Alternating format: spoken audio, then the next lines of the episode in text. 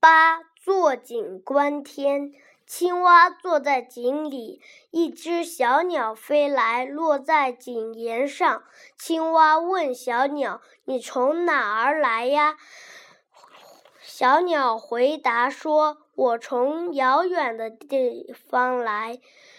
我在天空中飞了一百多里，又累又渴，下来找点水喝。”青蛙说。朋友，别说大话了。天不过井口那么大，还用飞那么远吗？小鸟说：“你弄错了，天无边无际，大得很呢。”青蛙笑了，说：“朋友，我天天坐在井里，一抬头就看见天。”我不会弄错的。小鸟也笑了，说：“朋友，你是弄错的了。